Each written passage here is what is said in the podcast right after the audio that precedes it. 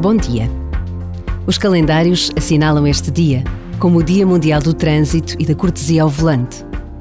Por detrás desta celebração está uma preocupação permanente com a segurança nas estradas e a necessidade de nos recordar da importância de sermos bem educados uns com os outros, também na condução.